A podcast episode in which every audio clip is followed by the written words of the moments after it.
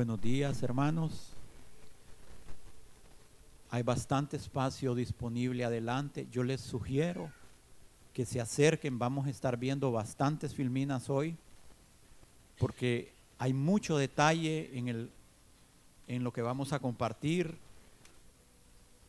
Y sí creo que a veces una imagen habla más que muchas palabras.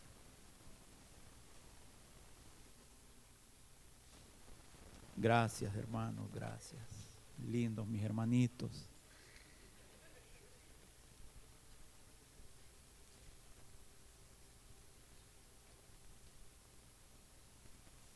Hermanos, les ruego que pongan atención. Pocas enseñanzas del Antiguo Testamento tienen tanto detalle como esta. Que el Señor nos ayude. Es bastante material. No sé si vamos a poder cubrir todo. Espero que sí. Pero les ruego su atención. Y veamos hasta dónde el Señor nos permite llegar. Vamos a entrar en aguas profundas del Antiguo Testamento, porque estas aguas profundas del Antiguo Testamento nos llevan aguas profundas del Nuevo Testamento. Y queremos continuar con la, el estudio de las fiestas. Y hemos estado viendo que las fiestas son un proceso por el cual el Señor nos lleva lo más precioso de las fiestas, hermanos, no es tanto qué sucedió en el pueblo de Israel. Y sí tenemos que ver eso. Tenemos que ver el aspecto bíblico. Hemos tratado de acompañarlo con el aspecto histórico para poder ver el significado y eso tiene una aplicación no solo en el Antiguo Testamento, sino en la iglesia del Nuevo Testamento, pero lo más importante, que tiene una aplicación en nuestra vida personal hoy. Si no, hermanos, no tendría mucho sentido estar estudiando esto. Pero dice Pablo que todo lo que le sucedió al pueblo está escrito como ejemplo y amonestación para nosotros y que toda escritura es inspirada y útil para redarguir, para enseñar y para perfeccionarnos, para completar, completarnos, para completar la obra de Dios en nosotros. Una observancia externa sin un significado es solo una ceremonia Pero una observancia o un rito que tenga un significado es un símbolo, significa algo. Pero si además de significar algo, señala hacia una realidad futura, entonces se convierte en un tipo así como la profecía es una es una anunciación de la voluntad de Dios, es un oráculo de Dios. Así como la profecía en la boca del profeta anunciaba un evento futuro,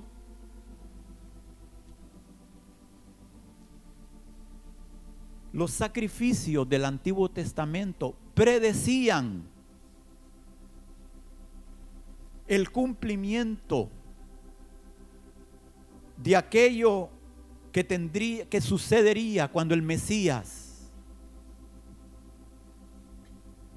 lo cumpliría en sí mismo. Todas las sombras y los tipos del Antiguo Testamento hablan de Él, porque de Él y para Él son todas las cosas. Los sacrificios del Antiguo Testamento, hermanos, no eran exclusivos del Antiguo Testamento. Los sacrificios del Antiguo Testamento son una herencia que la humanidad ha tenido desde que el hombre salió del huerto del Edén. Por eso vemos a un Caín y a un Abel ofreciendo sacrificios y a Dios mostrándoles el camino correcto al rechazar uno y aceptar el otro. Porque dicen, algunos creen que las mismas pieles con las cuales fueron cubiertos Adán y Eva, Dios había sacrificado esos animales para que Adán entendiera el camino de la reconciliación y después los cubrió con esas con esos cueros. Vemos a Abraham sacrificando, eso es antes de la ley. Vemos a un Job haciendo holocaustos cada día por sus hijos, por si acaso sus hijos hubieran pecado contra Dios. Era tan natural para ellos sacrificar como lo es para nosotros hoy orar. Al sacrificar, ellos le mostraban a Dios lo que ellos pensaban de sí mismos.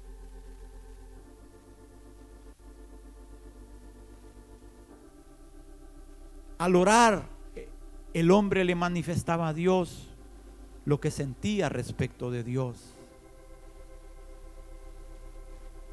Y lo primero, el sacrificio mostraba una necesidad de perdón. Ya voy a explicar esto.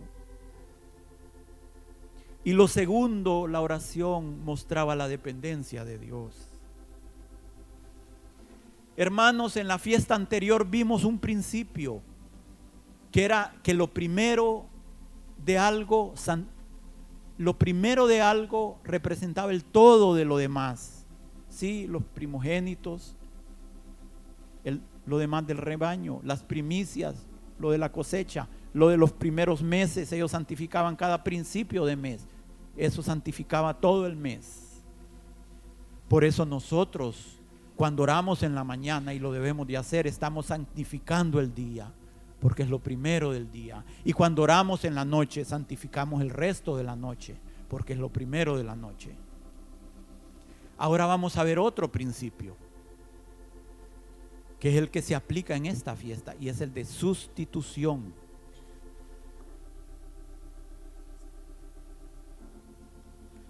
El principio de sustitución es que otro recibe el castigo en vez del que lo merece.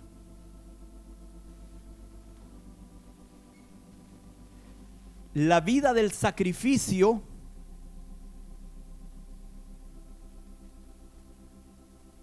el derramamiento de la sangre de la vida del sacrificio se da en vez del que está sacrificando.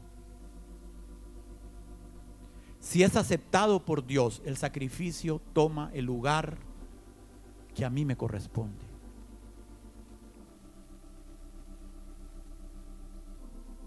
Y en esta fiesta hay un término que es el de expiar.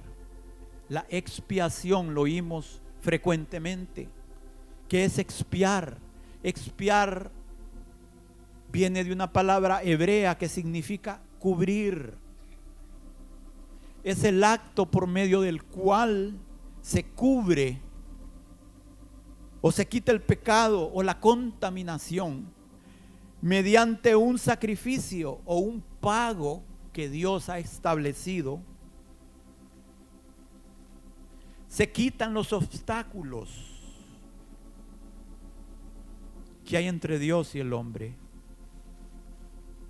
que impiden la comunión con Dios, que impiden el perdón de Dios. Con la expiación se busca satisfacer las demandas de la justicia divina, borrando la culpa y reconciliando al pecador con Dios. El sacrificio ocupa el lugar. Ese, esa ese, ese cordero, ese cabro, ese becerro, toma el lugar que le corresponde al pecador.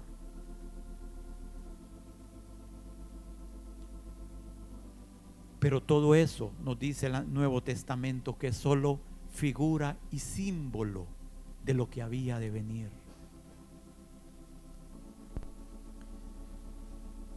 Pero en el sacerdocio levítico, Dios le dio leyes, le dio un sacerdocio por medio del cual ellos pudieran expiar sus pecados y por medio de la expiación acercarse a Dios.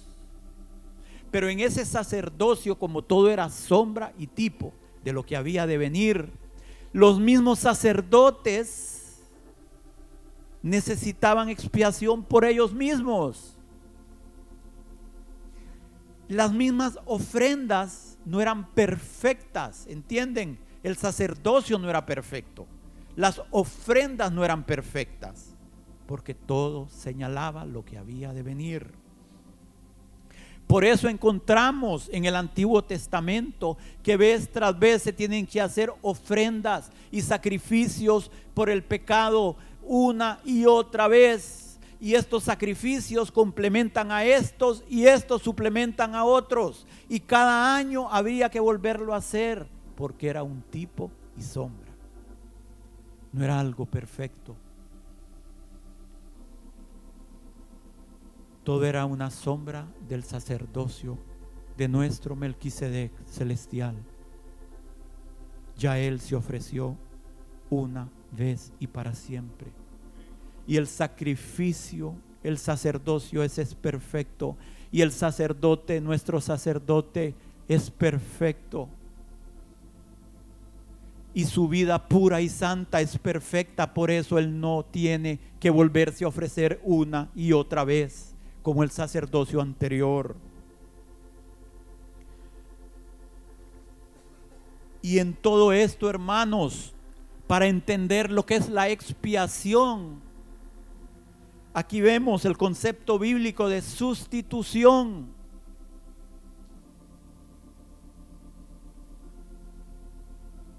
La sangre derramada del inocente sacrificio era derramada, pero la sangre que se debía de haber ofrecido era la mía porque es lo que yo me merecía. Pero el sacrificio sustituía mi vida.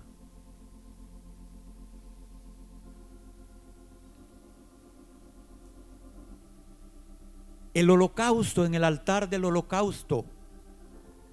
¿Cuál era el mensaje, hermanos? ese becerro o ese cordero que se quemaba hasta ser consumido había tomado el lugar porque al que le correspondía ser consumido en el infierno era el que ofrecía eso, ¿entienden? El animal sustituía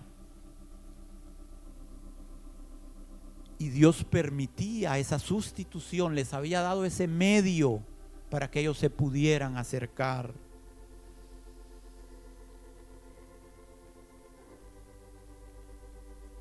para que hubiera esa sustitución, debía de haber una transmisión. ¿Sí? El oferente, el que ofrecía el sacrificio, colocaba sus manos sobre el inocente cabrito o cual sea el animal, ponía sus manos y dicen los escritos rabínicos, con todas sus fuerzas. Y confesaba sus pecados. Y al confesar sus pecados se transmitían al sacrificio. Luego el animal era sacrificado. En ese momento el pecado ya no estaba más en el oferente, sino en el ofrecido. Siempre estos sacrificios iban acompañados de oración y confesión.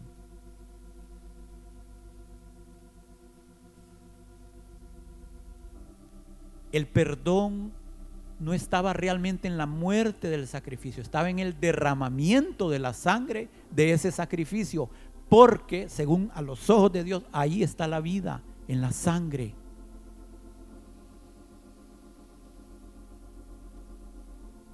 Todo el que hubiera tenido algún contacto, una vez, una vez que, que había la confesión, Primero la imposición, después la confesión. Al haber la confesión estaba la transmisión y delegación de pecados. Una vez que eso estaba ahí y esa sangre derramada, esa sangre era el vivo pecado. Era el pecado vivo del que había ofrecido el sacrificio. Entonces los sacerdotes tenían sumo cuidado de no mancharse con esa sangre porque literalmente se contaminaban. Era algo digno de ser rechazada esa sangre, porque ahí estaba el pecado.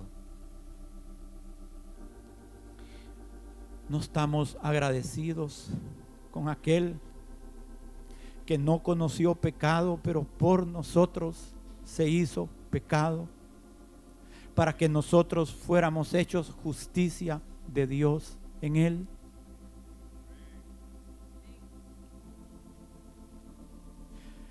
Y con esto como contexto,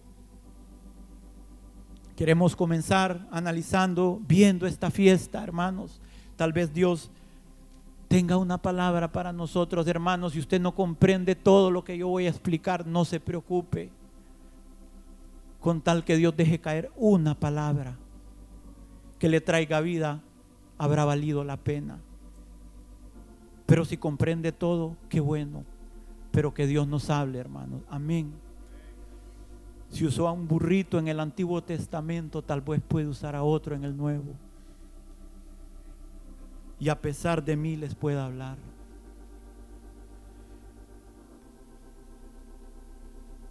Hermanos, en este día, escuchen, todas las fiestas que hemos visto, eran fiestas de gozo, de alegría, fiestas en que el pueblo llegaba a regocijarse en el Señor, agradecerle por las bendiciones recibidas.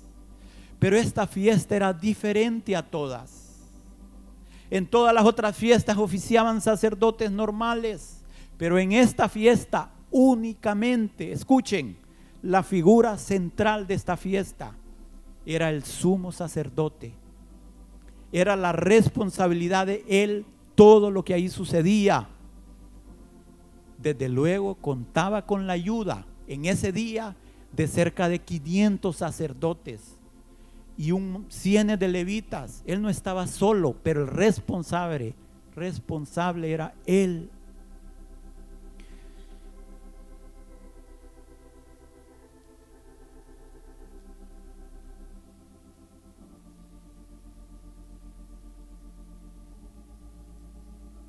Y quiero mostrarles, hermanos, estas eran las vestiduras normales que llevaban todos los sacerdotes.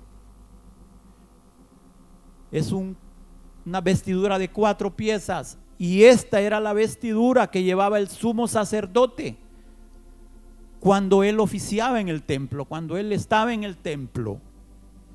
Pero en este día y estas vestiduras se le llama las vestiduras doradas, porque había mucho oro en ellas.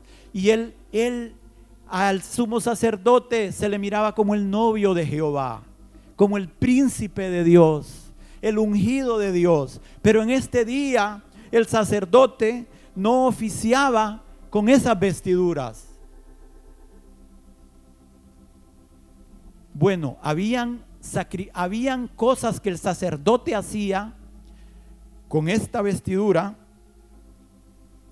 pero cuando él oficiaba los sacrificios de expiación, que era lo importante en este día, él no oficiaba con esas vestiduras, él oficiaba con unas vestiduras, hermanos, que eran de lino, blanco, todo de blanco, ahí no había adorno, ahí él no entraba al santuario. Era el día que nos dice Hebreos que el sacerdote entraba para ministrar detrás del velo. Él no entraba en el velo con, el, con las vestiduras doradas, porque era un día de expiación, era un día en que ellos buscaban el perdón, era un día en que ellos se tenían que afligir, ellos se tenían que humillar y él ahí no entraba como el príncipe de Dios, él ahí entraba humilde, humillado, pidiendo perdón y misericordia para que los borrados del pueblo fueran quitados, sin adornos, solo con el simbolismo de la pureza del blanco.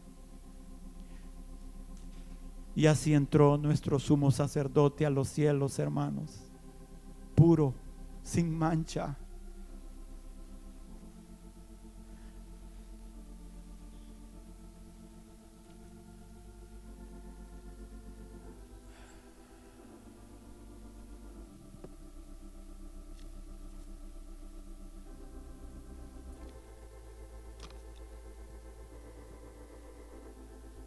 Pero esto,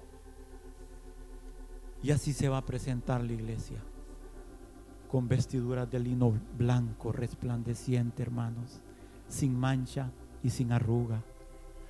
Al sumo sacerdote Josué en el Antiguo Testamento estaba vestido con vestiduras viles, pero Dios le dijo, mira, he quitado de ti tu pecado, pónganle vestiduras de gala Pero como él ofrecía sacrificios, los sacrificios normales del día, pero ofrecía sacrificios de expiación. Eso hacía que el sumo sacerdote en ese día se tuviera que estar cambiando las vestiduras. Y él se tenía, él en ese día no solo tenía que lavar sus manos y sus pies como hacían los demás sacerdotes cuando ministraban, él en ese día también se tenía que lavar su cuerpo completo con agua.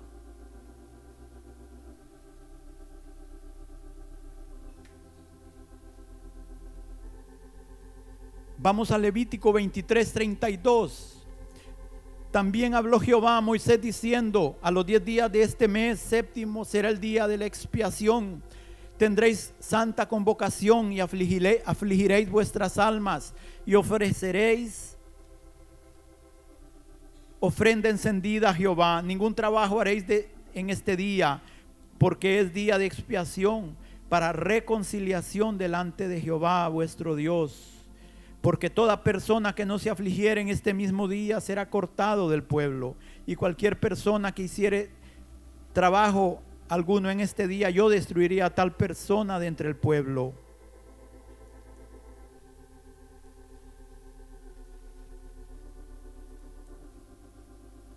Roman, Deuteronomios 8.2. sí, ellos dice que y te acordarás de todo el camino por donde te ha traído Jehová tu Dios estos 40 años en el desierto para afligirte, para probarte, para saber lo que había en tu corazón, si habías de guardar o no sus mandamientos. Y te afligió y te hizo tener hambre y te sustentó con maná, comida que no conocías Tú ni tus padres la habían conocido para hacerte saber que no solo de pan vivir el hombre, más de todo lo que sale de la boca de Jehová. Ellos habían sido afligidos en el desierto. Y ellos en este día se afligían como? Ayunando, ayunando, para acordarse de ese tiempo. Hermanos, los judíos tenían otros ayunos el ayuno del cuarto mes, el ayuno del quinto mes, el ayuno del séptimo mes, el ayuno del décimo mes. Tenían otros ayunos que ellos habían instituido. Pero este ayuno lo había instituido Dios. Los otros no eran obligatorios, este sí. Y el que no se afligía, con excepción de los niños y los enfermos, debía ser cortado del pueblo. Y les voy a leer, es un poquito largo, pero tengo que leerlo, no hay otra opción el capítulo 16 de Levítico.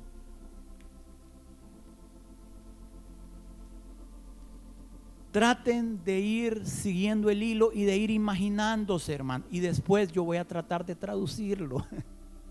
Porque hay un montón de detalles y cositas. Dice, habló Jehová a Moisés después de la muerte de los dos hijos de Aarón, cuando se acercaron delante de Jehová y murieron. Y dijo, y Jehová dijo a Moisés, di a Aarón tu hermano, que no en todo tiempo entre en el santuario detrás del velo, delante del propiciatorio que está sobre el arca, para que no muera, porque yo apareceré en la nube del propiciatorio. Con esto entrará Aarón en el santuario, con un, con un becerro para expiación y un carnero para holocausto. Se vestirá la túnica santa de lino, sí, la que les mostré ahí y sobre su cuerpo tendrá calzoncillos de lino y se ceñirá el cinto de lino y con la mitra de lino se cubrirá. Son las santas vestiduras.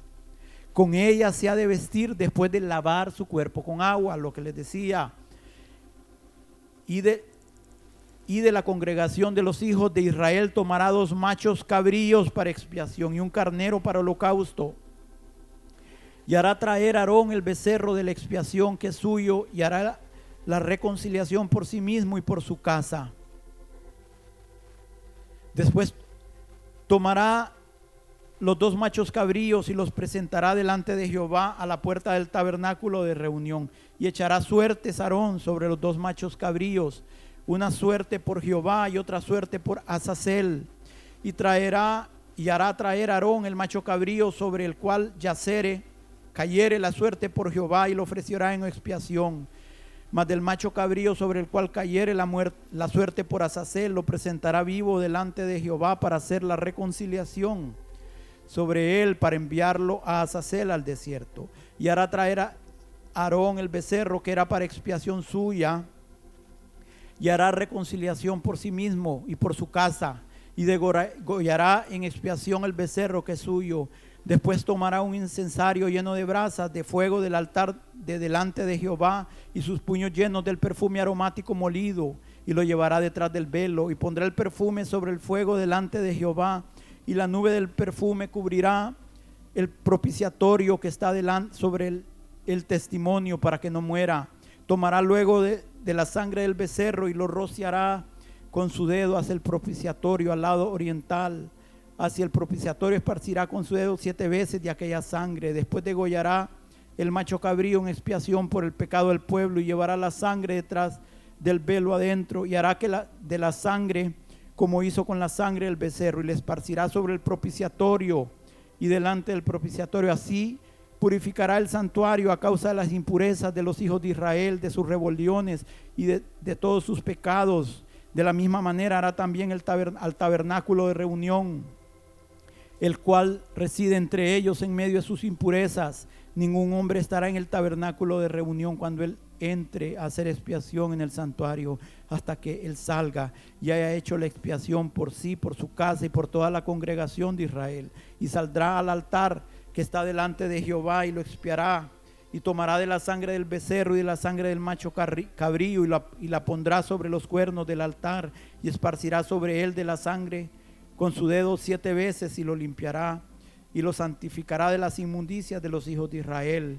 Cuando hubiere acabado de expiar el santuario, el tabernáculo de reunión y el altar, hará traer el macho cabrío vivo y pondrá Aarón sus dos manos sobre su cabeza, sobre la cabeza del macho cabrío y confesará sobre él las iniquidades de los hijos de Israel, todas sus rebeliones y todos sus pecados, poniéndolos así sobre la cabeza del macho cabrío y lo enviará al desierto por mano de un hombre destinado para ello ya que el macho cabrío llevará sobre sí todas las iniquidades de ellos a tierra inhabitada y dejará ir al macho cabrío por el desierto.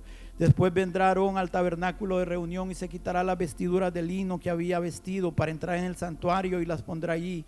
Lavará luego su cuerpo con agua en el lugar del santuario y después de poner sus vestidos saldrá y hará su holocausto y el holocausto por el pueblo y hará la expiación por sí mismo y por el pueblo y quemará en el altar la grosura del sacrificio por Jehová. Y el que hubiere llevado el macho cabrío a Sacel lavará sus vestidos, lavará también con agua su cuerpo y después entrará en el campamento.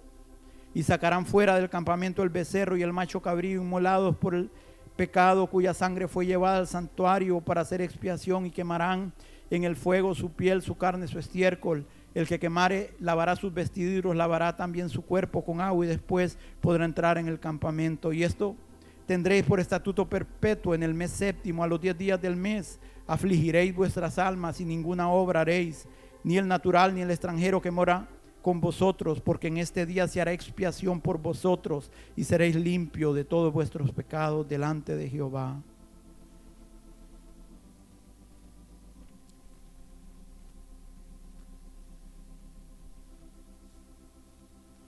Este era el día culminante que alcanzaba la provisión del Antiguo Testamento para el perdón de sus pecados.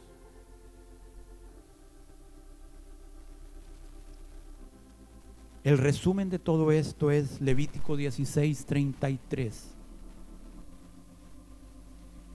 Y hará expiación por el santuario.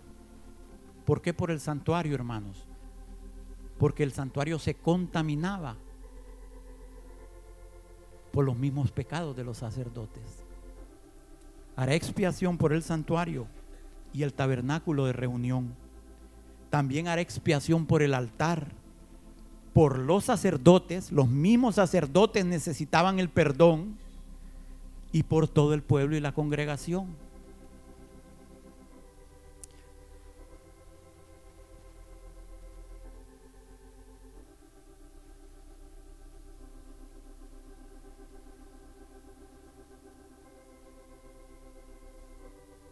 Hermanos, en este día habían varios sacrificios y ofrendas aparte de estas, pero aquí estamos viendo los sacrificios expiatorios para cubrir el pecado. Había un becerro, que es un becerro, es un toro joven, que era la ofrenda del sacerdote de su casa, de los hijos de Aarón,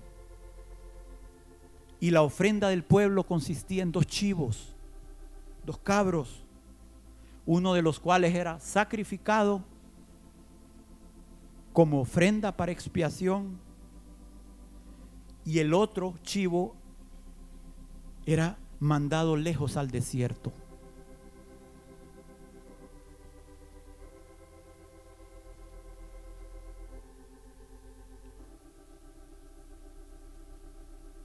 para que ese chivo llevara todas las iniquidades de los hijos de Israel, todas sus rebeliones y todos sus pecados.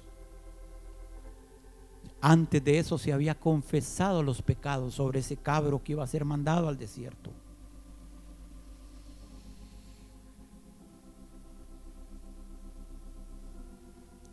Y voy a tratar de eh, explicarles en qué consistía todo esto. Hermanos, quiero decirles que todo esto que hemos estado viendo de las fiestas, hemos tratado de compartirles lo que sucedía en el pueblo y lo que hacían los sacerdotes en el tiempo del Señor. En épocas anteriores había sido un poco diferente y en épocas posteriores hubieron otras variaciones, pero estamos tratando de ver la fiesta a la luz de lo que sucedía cuando el Señor estaba en medio de ellos que es lo que nos interesa en este momento. Una semana antes de este día, el sumo sacerdote salía de su propia casa y se iba a internar a una de las cámaras del templo. Se aislaba el sacerdote y se iba al templo. Se designaba un sustituto del sumo sacerdote en caso de que el sumo sacerdote muriera o quedara impuro por alguna situación o se enfermara gravemente.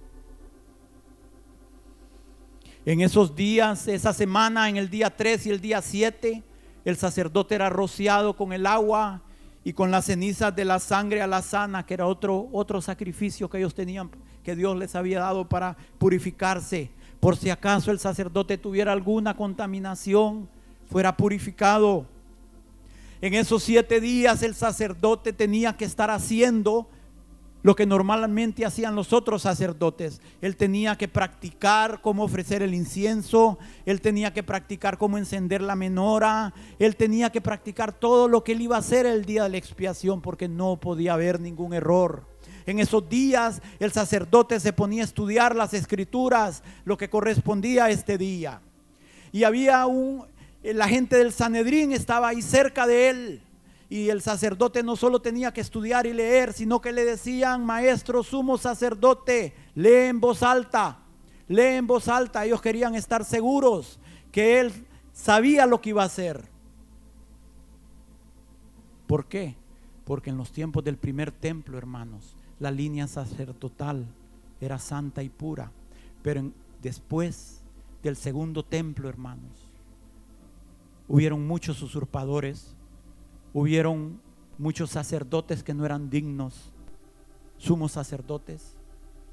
Muchas veces el puesto era tomado por influencias, por dinero. Entonces los del Sanedrín querían estar seguros que el sumo sacerdote no fuera a cometer un error.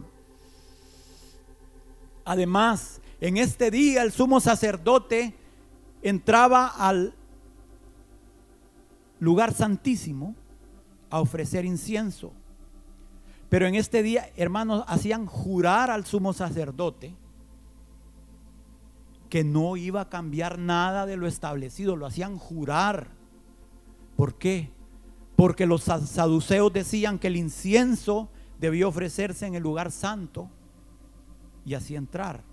Los fariseos decían que el incienso debía encenderse dentro del lugar santísimo. Entonces hacían jurar al sumo sacerdote que no iba a cambiar nada.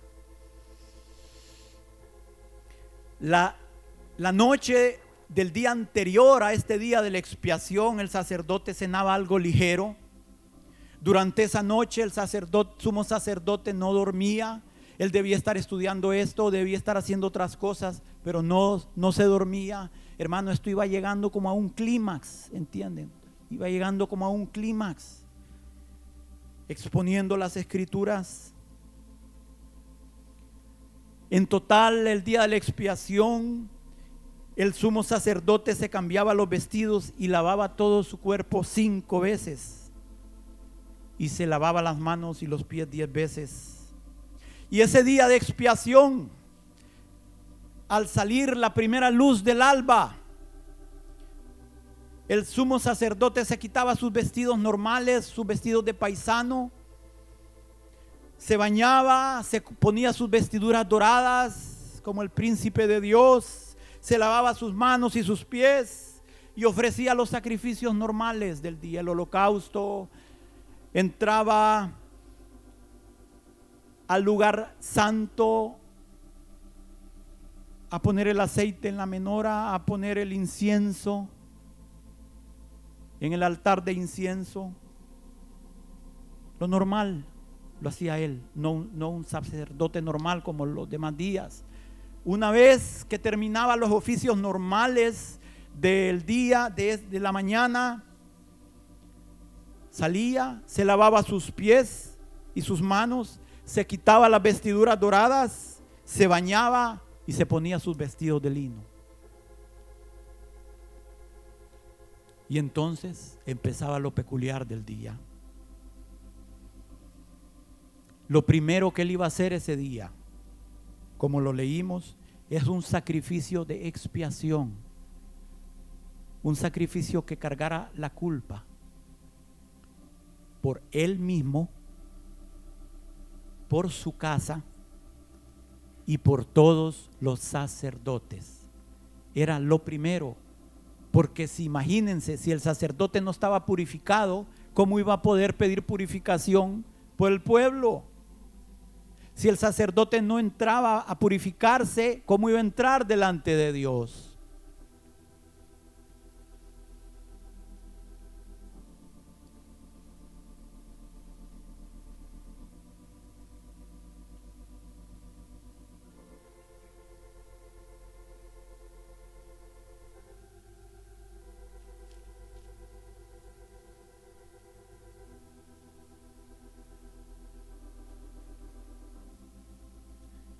Hermanos, para esto, para purificarse, él, su familia y los sacerdotes, él se había traído un becerro, un toro, un toro joven. Esto que ven aquí es el edificio en sí del templo. Esto es el atrio. Este es el altar del holocausto.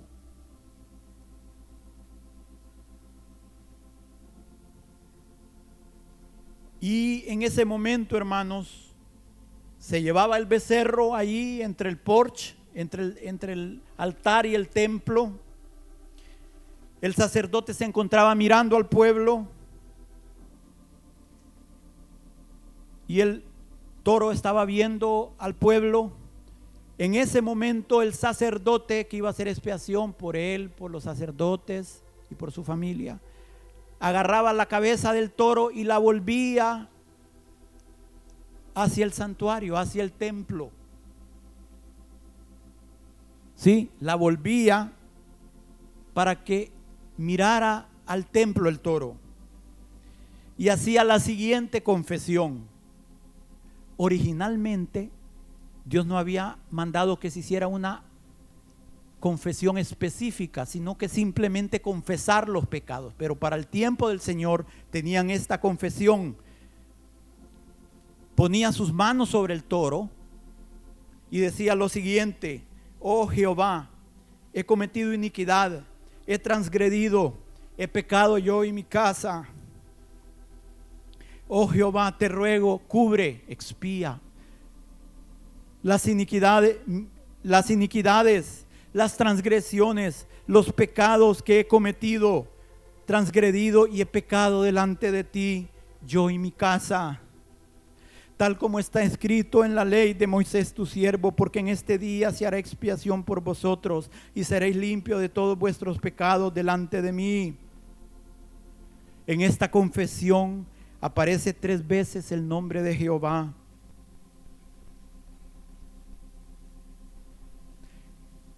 Más adelante vamos a ver que el sumo sacerdote volvía a poner sus manos sobre el becerro y confesaba ya no por él y su casa, ya confesaba por todos los sacerdotes, ¿entienden? Primero había confesado por él y su casa, después confesaba por la familia de Aarón, toda la familia, los sacerdotes. Aquí se pronunciaban otras veces, otras tres veces el nombre de Jehová. Después, más adelante, cuando iban a echar suerte sobre los chivos, se pronunciaba tres veces el nombre de Jehová. Escuchen, ahora los judíos no pronuncian el nombre de Dios. De hecho, ahora no sabemos el nombre de Jehová su verdadero nombre. De hecho, se ha perdido la pronunciación. No sabemos realmente cuál es el nombre de Jehová. Pero en ese tiempo sí se pronunciaba el nombre de Jehová.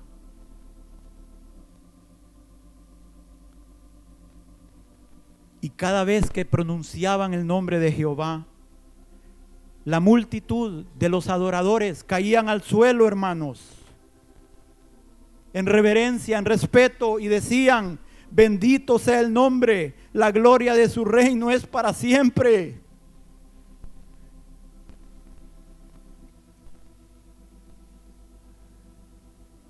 Fue hasta que algunos empezaron a pronunciar el nombre de Jehová para cosas mágicas y cosas que no tienen nada que ver con Dios, que se empezó a dejar de pronunciar el nombre de Dios. Fue el hombre el que dejó de pronunciar el nombre de Dios. ¿Qué le dijo Dios a Moisés? Este es mi nombre para siempre con el cual se me recordará.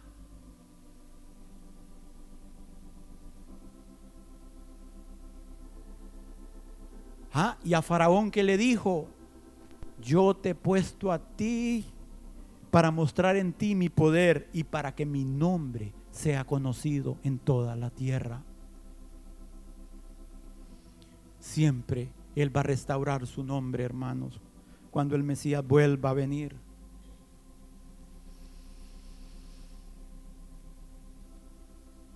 El siguiente paso del, del, de las ceremonias era que se habían dos cabros, habrían los dos cabros, los dos chivos.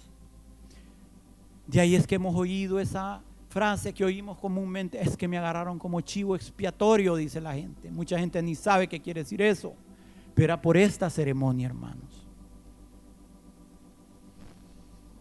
Y aquí, hermanos, se escogía, uno de ellos iba a ser sacrificado para que su sangre fuera puesta dentro del templo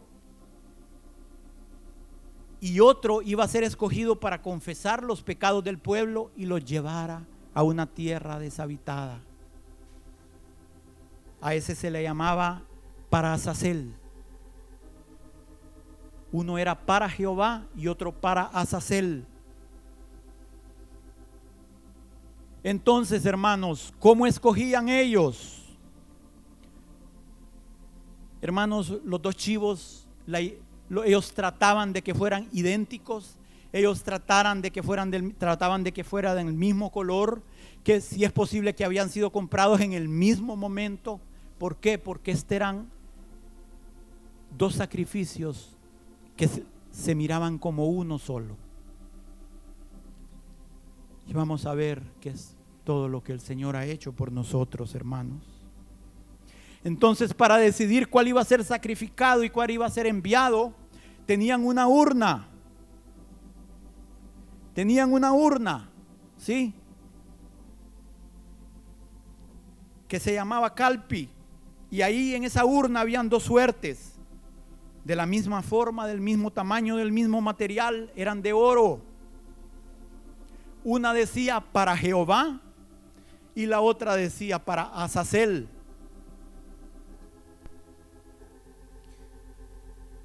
Los dos machos cabríos eran puestos de espalda al pueblo.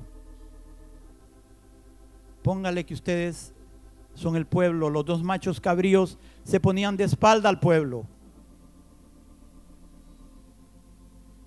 Y ahí estaba el sumo sacerdote, hermanos, de pie delante del pueblo.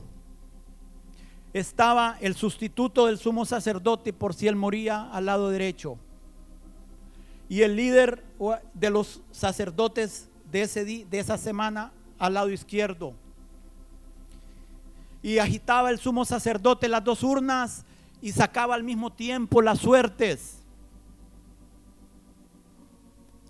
Si la suerte para Jehová, que decía para Jehová, había caído en la mano derecha, el asistente le decía, maestro, sumo sacerdote, levanta tu mano derecha para que todo el mundo veía. Si la suerte para Jehová había caído en la mano izquierda, le decía, maestro, sumo sacerdote, levanta tu mano izquierda. Y todos veían. Según ellos era un buen augurio si la suerte caía en la mano derecha. Después de esto, procedía a poner, según haya caído la suerte, sobre cada macho cabrío y la ponía en la frente del macho cabrío. Ahí está cuando le decían, levanta la mano. Y procedía, hermanos, a poner, identificar ese macho cabrío para Jehová o para Azazel.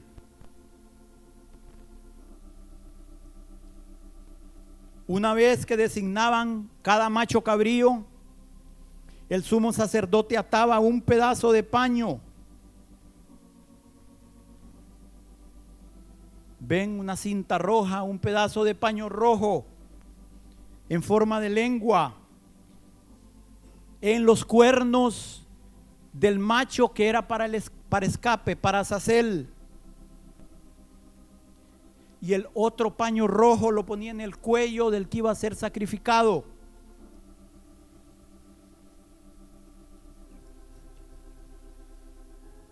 Recuerdan que los machos cabríos eran puestos de espaldas. Una vez que eran atadas las cintas, en ese momento volvían.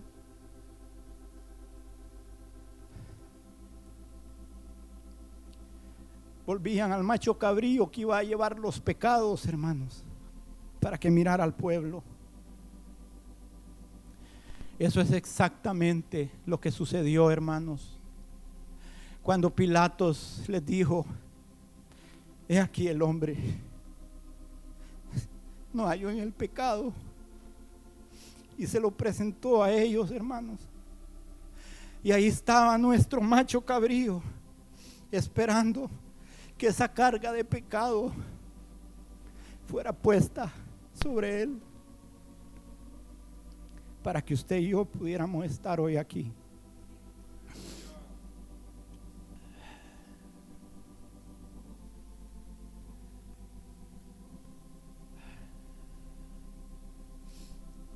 Una vez presentaban al macho cabrío de escape Seguía la siguiente parte. El sumo sacerdote volvía de nuevo hacia el santuario. Por segunda vez ponía sus manos sobre el becerro que todavía estaba allí para confesar ya los pecados de toda la simiente de Aarón, de los sacerdotes. Luego el sumo sacerdote sacrificaba el, becerro.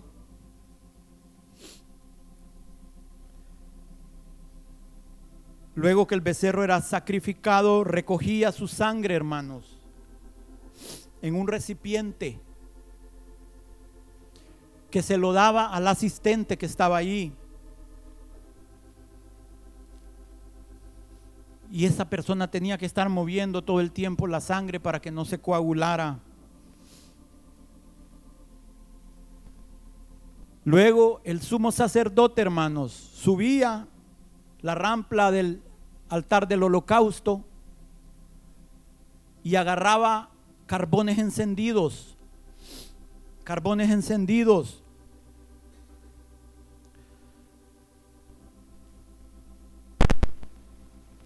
y bajaba con los carbones encendidos y le daban y, tomaba incienso en sus manos.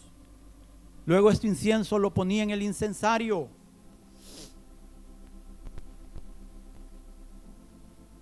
Y luego el sumo sacerdote entraba con el incensario, con los carbones encendidos y con el incienso. Y ahí él entraba detrás del primer velo al lugar santo. De ahí ya no volvían a ver al sumo sacerdote.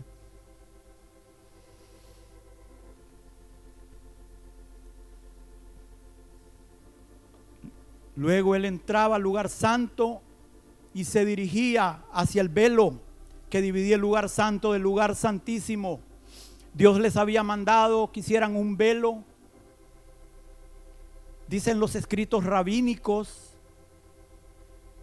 que había, que, había un velo adicional que ellos habían puesto, porque Dios no lo había mandado. Entonces estaba el velo que estaba del lado del lugar santísimo y ellos habían colocado un velo del lado del lugar santo. Había un pie y medio de espacio No hay forma de saber si esto era real o no, pero haya sido el velo que el Señor les mandó o haya sido el velo del Señor más el que ellos pusieron, el velo del templo fue rasgado, hermanos. Y ese camino quedó abierto. Uno o dos velos. El Señor rompió ese velo de arriba abajo. Entonces el sumo sacerdote entraba por este lado y venía caminando y entraba por aquí al lugar santísimo, al lugar santísimo.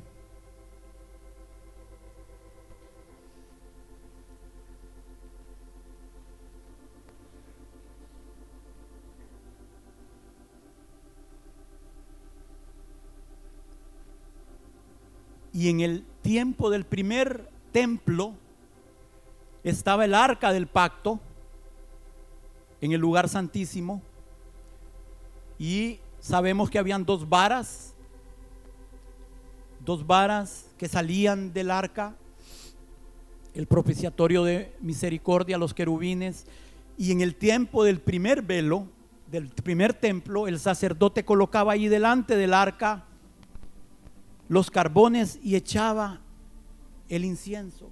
Y allí él esperaba hasta que todo se fuera llenando con la nube del incienso.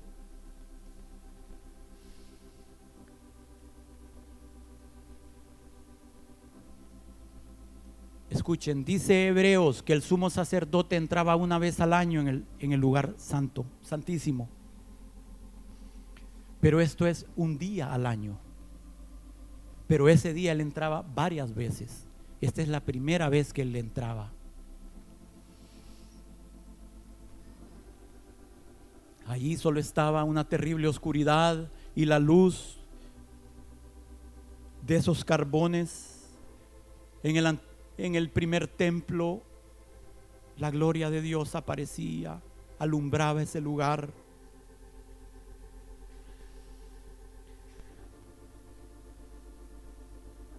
Y ahí estaba él, solo con Dios, separado del pueblo.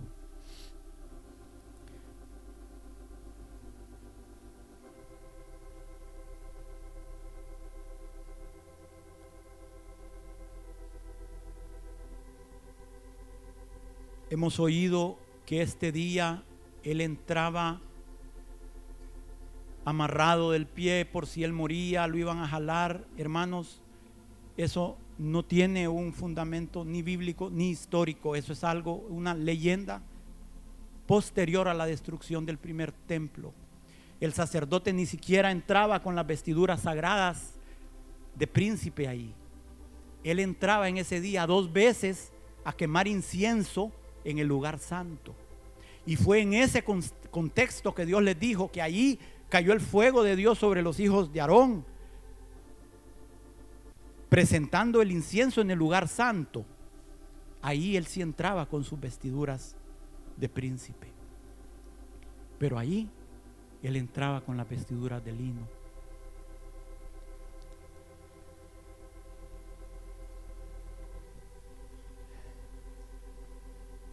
En el segundo templo, en el templo que estaba cuando el Señor vino,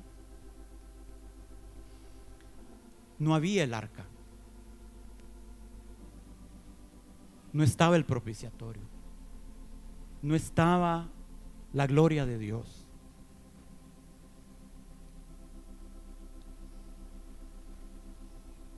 Solo había una piedra que le llamaban la piedra del fundamento.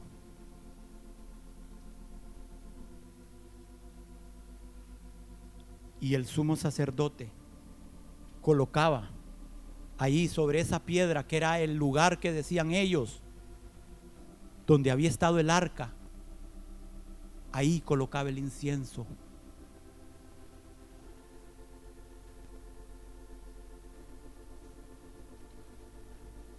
Esa piedra ahí está todavía.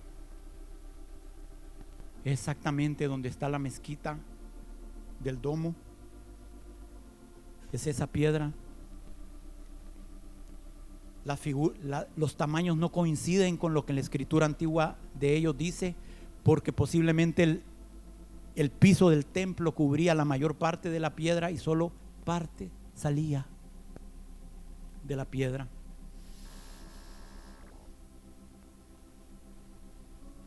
Hermanos, cuando él estaba ahí en el lugar santísimo con cuidado, vaciaba el incienso de forma que ningún granito se cayera al piso. Y una vez que el incienso llenaba el lugar santísimo,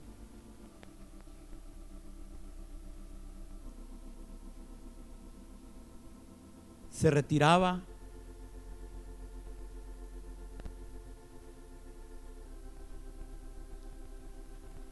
se retiraba detrás del velo, salía para atrás del lugar santísimo, se retiraba detrás del velo.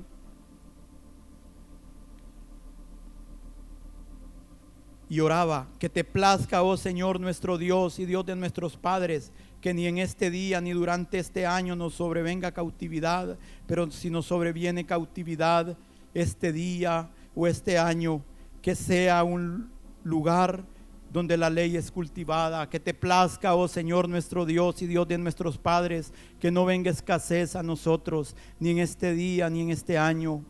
Pero si nos visita la, escasez en este día o en este año, que se deba a la generosidad de nuestros actos de caridad.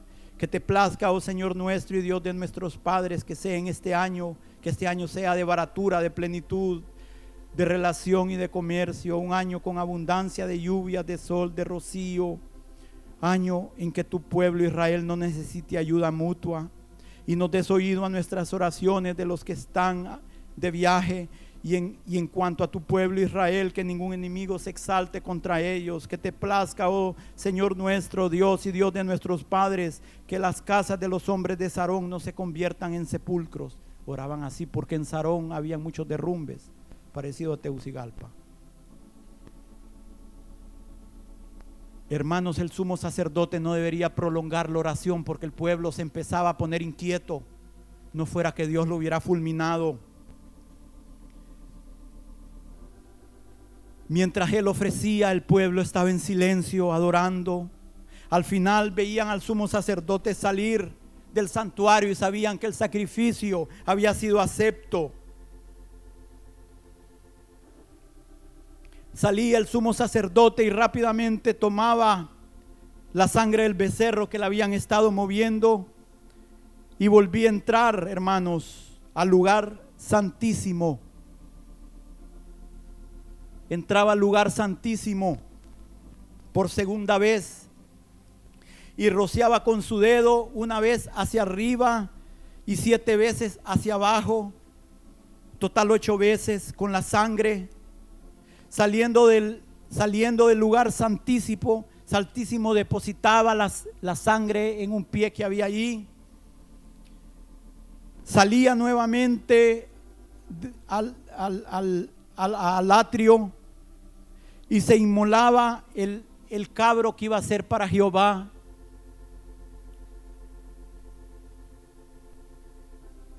Mm se inmolaba el macho que iba a ser para Jehová y entraba con la sangre por tercera vez al lugar santísimo. Volvía a rociar con la sangre del, ahora del cabro ocho veces. Colocaba el cuenco en otro pie que había allí. Luego tomaba la sangre del becerro y rociaba en dirección al velo lo mismo hacía con la sangre del cabro. Finalmente, hermanos, echaba la sangre del becerro en el cuenco que tenía la sangre del cabro y luego lo mezclaba hasta que quedaran completamente mezclados y rociaba los cuernos del altar, las esquinas del altar del, incienso, estaba purificando todo. y mediante esto el sacerdote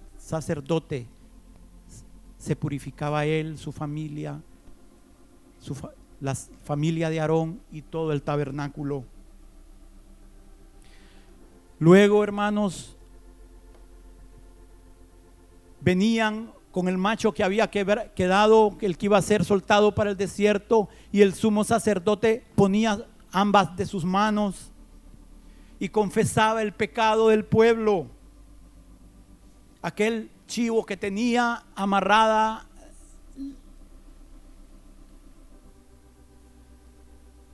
el, el paño rojo. Y al confesar los pecados del pueblo, ese chivo quedaba cargado del pecado.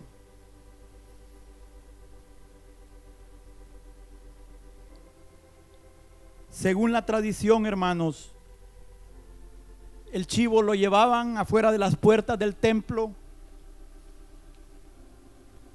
y lo llevaban del templo al monte de los olivos, el monte de la unción. Ahí lo llevaba alguien designado, escogido para eso. En tiempos del Señor normalmente era un gentil el que llevaba el chivo al desierto.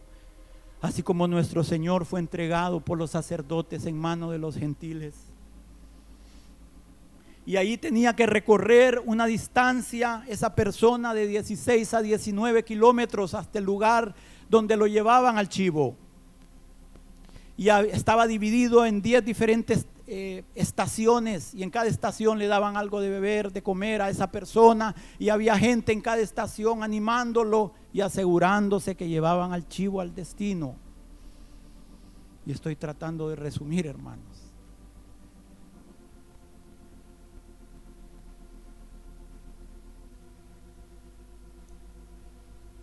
finalmente llegaba a su destino. Y lo que Dios les había mandado era que dejaran ir libre al chivo. El chivo debía de morir en el desierto. Pero ellos lo habían cambiado. Llegaba al borde del precipicio y el que llevaba al chivo agarraba el paño escarlata, lo partía en dos, amarraba un pedazo a los cuernos del chivo y el otro lo, de, lo amarraba a una piedra ahí. O en otros casos, cuando salía, sacaban al chivo del templo, ahí dejaban un pedazo y agarraba al chivo, hermanos, y lo despeñaba. Y el chivo moría.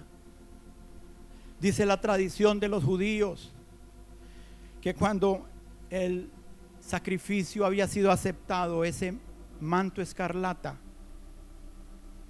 que había quedado ahí se volvía blanco. Y ellos decían que que eso era un cumplimiento de aquel versículo de Isaías que dice, venid luego y estemos a cuentas. Si vuestros pecados fueren como la grana, como la nieve, serán emblanquecidos. Si fueren rojos como el carmesí,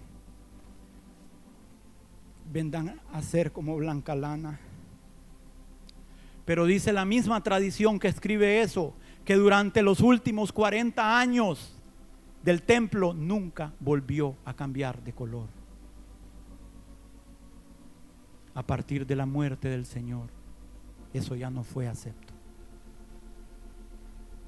Habían rechazado lo verdadero por la sombra.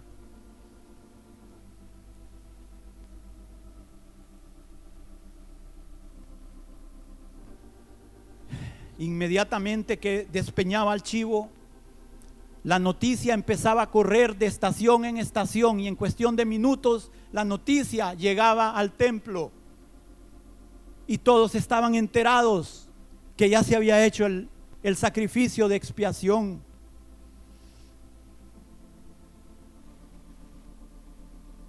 En ese momento sacaban el cuerpo del chivo que había sido sacrificado para Jehová y del becerro afuera de las puertas de Jerusalén y lo quemaban en holocausto.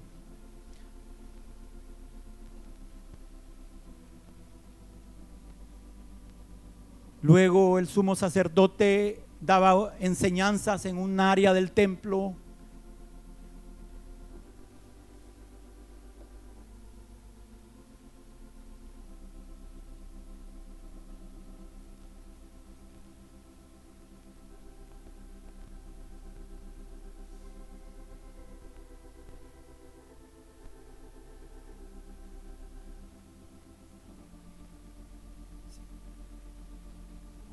Hermanos, finalmente, estoy tratando de resumir porque ya nos llevó el río con el tiempo. Al final, el sumo sacerdote se quitaba sus vestiduras,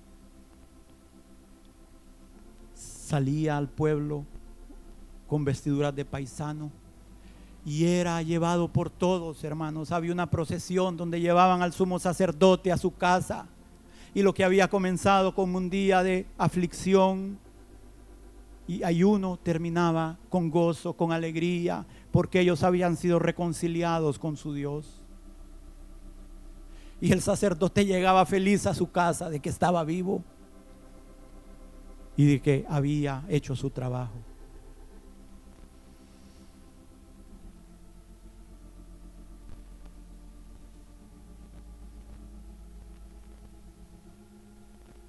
En total ese día el sumo sacerdote entraba cuatro veces al lugar santísimo. Hermanos,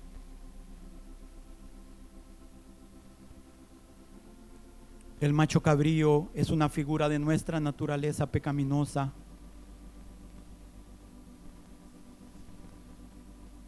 El Señor, escuchen hermanos, en la cruz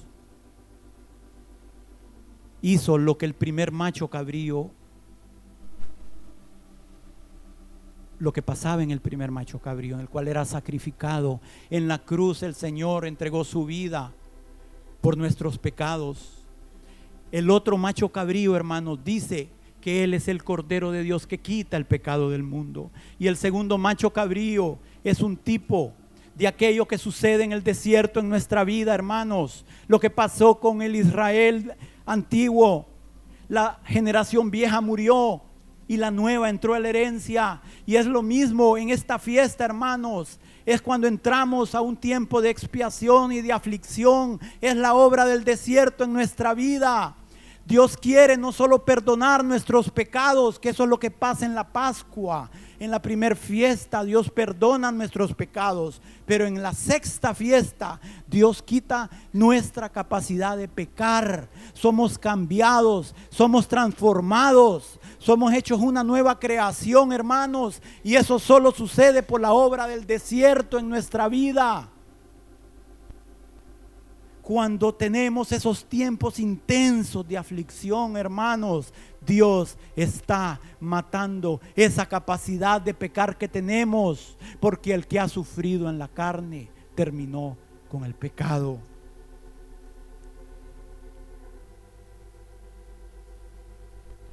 Hermanos, la vida cristiana es una vida balanceada, no es una vida como dicen algunos, pare de sufrir, eso es una blasfemia. Pero tampoco la vida cristiana es una vida donde todo es muerte, donde todo es aflicción. Es una vida balanceada, hermanos. No hay muerte sin resurrección. No hay cruz sin corona. No hay aflicción sin consuelo. Es un balance. Es un balance, hermanos. El mismo daño le hacemos al cuerpo en decirles que no van a sufrir, que en decirle al cuerpo que todo es sufrimiento. ¿Por qué? Porque le quitamos el gozo y el gozo del Señor es nuestra fortaleza. El mismo Señor se le puso el gozo puesto delante de él y por eso puso, pudo llevar la cruz. Entonces tenemos que tener cuidado, hermanos.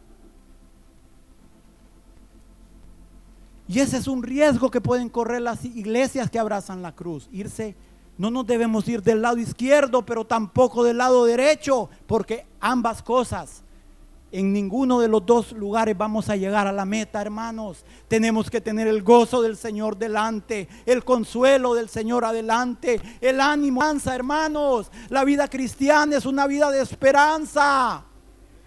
Si no fuéramos los más miserables de esta vida, dice Pablo, pero gloria a Dios por nuestro Señor, hermanos, que Él no solo murió, sino también resucitó.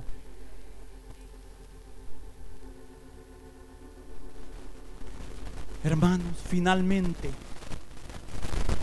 aparte de esta celebración que les he tratado de decir un poco presionado, es difícil compartir presionado por el tiempo, porque uno se salta cosas que no quisiera saltarse, pero no hay de otra porque tenemos que avanzar a la otra fiesta, que es preciosa, hermanos.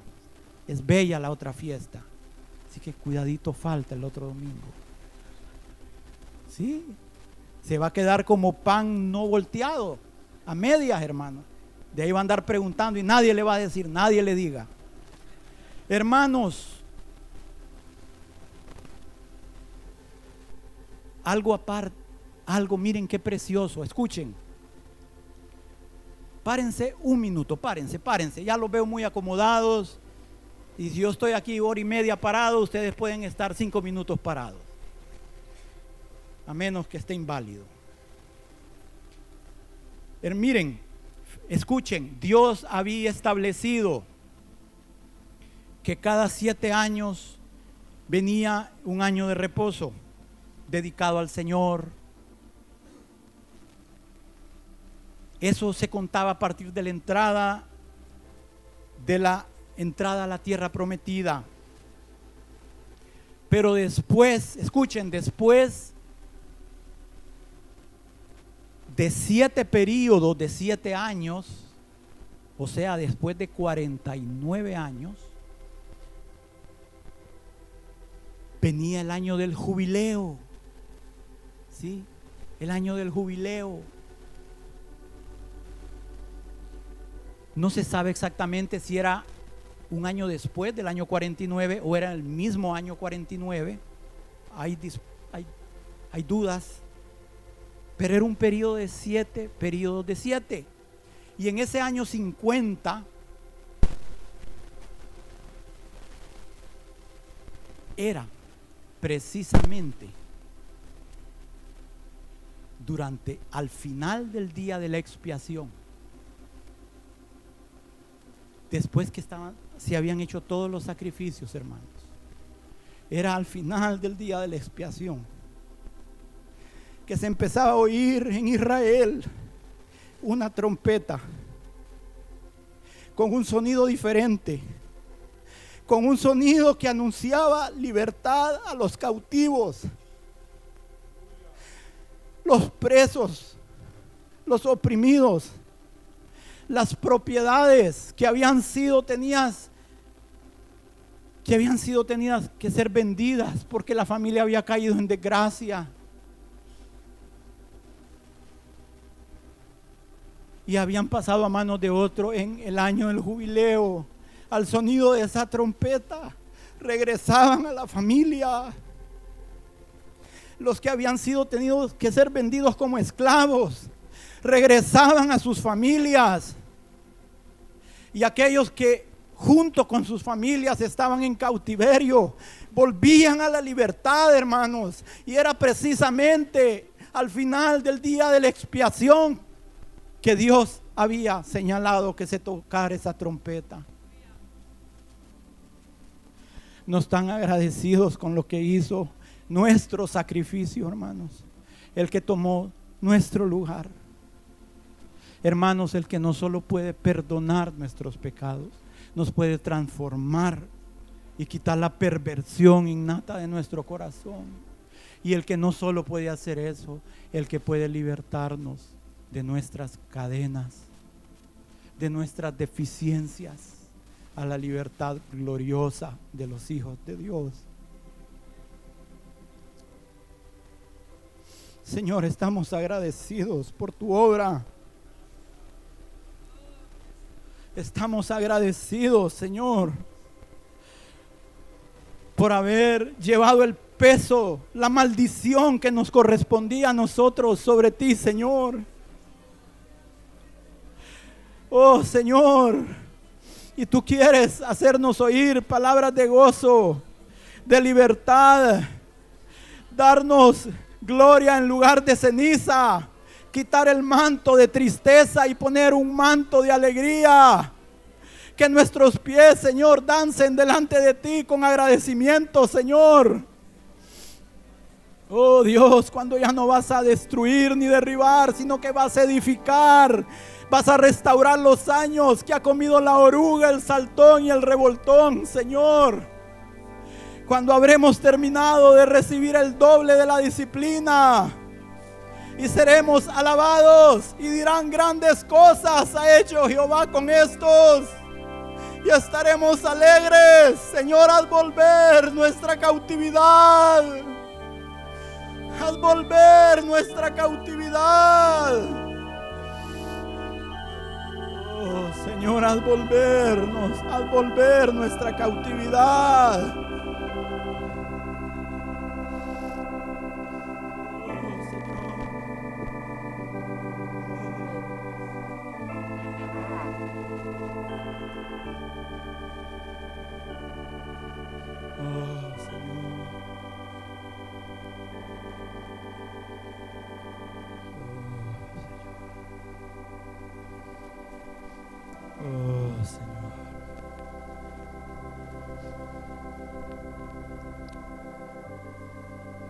Hermanos, hemos visto cómo desde a partir de la fiesta de las trompetas, las fiestas han tenido un cumplimiento ya no en la iglesia primitiva, sino en la iglesia del último tiempo, que estamos en el último tiempo, hermanos. Israel se apresta a entrar en ese día de aflicción, en este día de expiación en los cuales Él va a derramar un espíritu de oración y de súplica sobre ellos, en los cuales sus ojos van a ser abiertos y ellos verán aquel que ellos hirieron en la casa de sus amigos. Y todo Israel se va a convertir. Viene el día de la aflicción y por falta de tiempo no vamos a ver mucho más, pero viene ese día de la aflicción.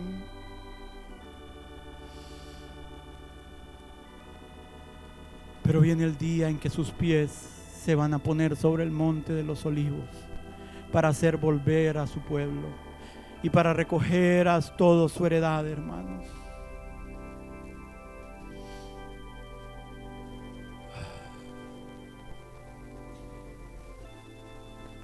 El día está a las puertas, hermanos. El día está a las puestas, puertas.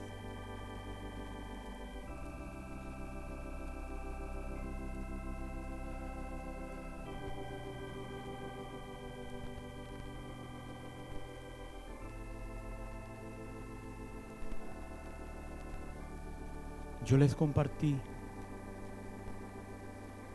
ya para terminar,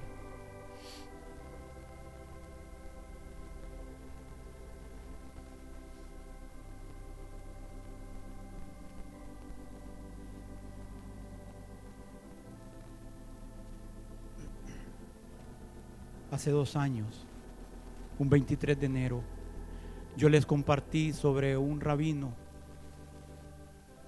Isaac Yaduri, reverenciado por todo el pueblo, un rabino ultra ortodoxo,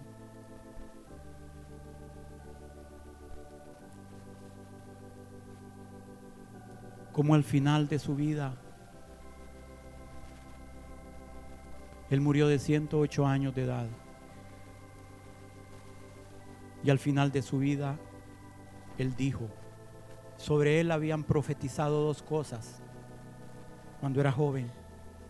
Uno, que Dios lo iba a bendecir con una larga vida. Y dos, la otra profecía que habían hecho dos veces sobre Él, que no iba a morir hasta que viera al Mesías.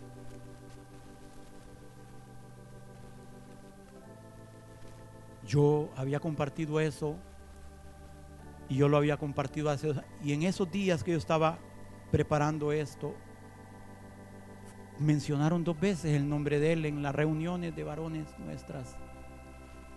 Y esto no es normal, dije yo. Yo sentía que Dios me estaba como queriendo volver, que fuera a volver a ver esta información, hermanos.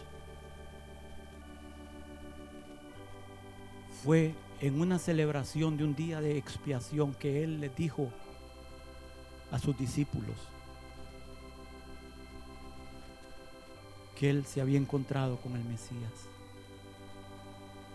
que el Mesías se le había revelado y le dio algunas pautas para reconocer al Mesías.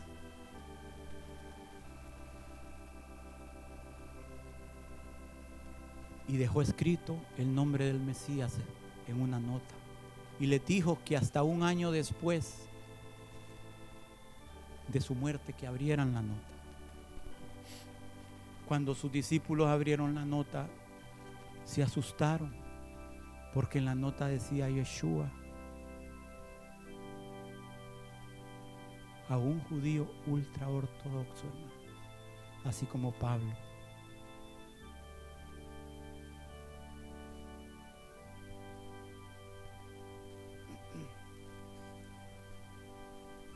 Una de las cosas que les dijo que el Mesías no se iba a manifestar hasta después de la muerte de Ariel Charón.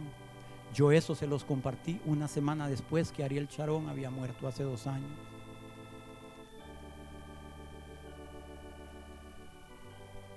Pero dijo algunas cosas interesantes. Por ejemplo, el Mashiach se revelará a algunos individuos que sabrán que Él es el Mashiach pero no necesariamente a los sabios importantes, sino inclusive a gente simple. Solamente después se revelará a la nación. Su revelación a la nación ocurrirá inadvertidamente. Y mientras se revelan, miren qué interesante hermanos. Y mientras se revela, muchos se preguntarán, ¿Qué es ese Mashiach? ¿Es este el Mesías? ¿Qué es lo que se preguntaban los líderes? Es este Mesías, el hijo del carpintero. Muchos, escuchen hermano, abran sus oídos. ¿Para qué era la fiesta de las trompetas? ¿Se acuerdan? Para despertarnos del sueño. Muchos ya lo conocen y Él conoce a muchos, pero muchos no han sabido que Él es el Mashiach. Hermanos, estamos a la puerta del regreso de nuestro Señor. Hemos sido advertidos. Más fuerte no se nos puede hablar. Que Dios nos ayude a no seguir viviendo como hemos seguido viviendo. Necesitamos un cambio, hermano, de verdad. De verdad. El cambio es ahorita. Ya cuando veamos algunas cosas, tal vez ya va a ser muy tarde. Ahorita es tiempo de caminar por esa palabra que sale de su boca. Ooh.